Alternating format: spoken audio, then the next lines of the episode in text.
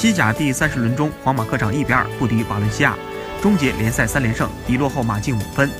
格德斯为主队先拔头筹，皇马旧将加雷锦上添花，本泽马补时进球，皇马全场控球率达百分之六十八，不过五次射正仅打入了一球，主队反击犀利，得分良机更多，四次射正斩获两球，进攻效率更高。